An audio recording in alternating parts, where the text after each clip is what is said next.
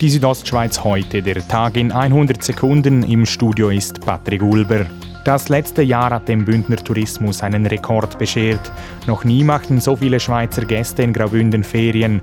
Über 3,1 Millionen Übernachtungen von Gästen aus der Schweiz wurden im Kanton registriert.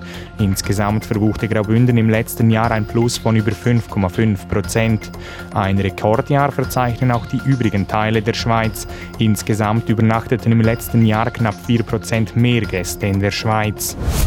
Die bisherigen Februartage waren äußerst mild und trocken. Auch niederschlagsmäßig weicht der laufende Monat stark von Durchschnittswerten ab, sagt Katrin Alber von Meteotest. Da ist der Februar wirklich auch eher zu trocken gewesen, also wirklich der ganze Februar eher zu trocken und zu warm jetzt im ähm, Gegensatz zum langjährigen Mittel.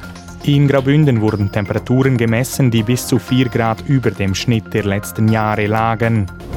Der Bau der Mikrofiliale in Sameden verzögert sich, dies weil das Grundwasser Probleme macht, wie Bauherr Urs Pfister erklärt. Unser Pech ist, dass das Wasser, das von unten aufsteigt, ist viel, viel mehr, als was man berechnet hat. Deshalb müssen die Pumpleistungen mehr als verdoppelt werden, was auch zu Mehrkosten von einer knappen Million Franken führe, so Urs Pfister. Der Engadin Frauenlauf, welcher am Sonntag stattfindet, verzeichnet einen Teilnehmerinnenrekord, was den Geschäftsführer Menduri Kasper sehr freut.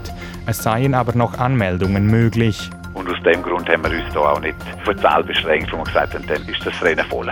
Bis jetzt hätten sich 1250 Läuferinnen angemeldet, so Kasper.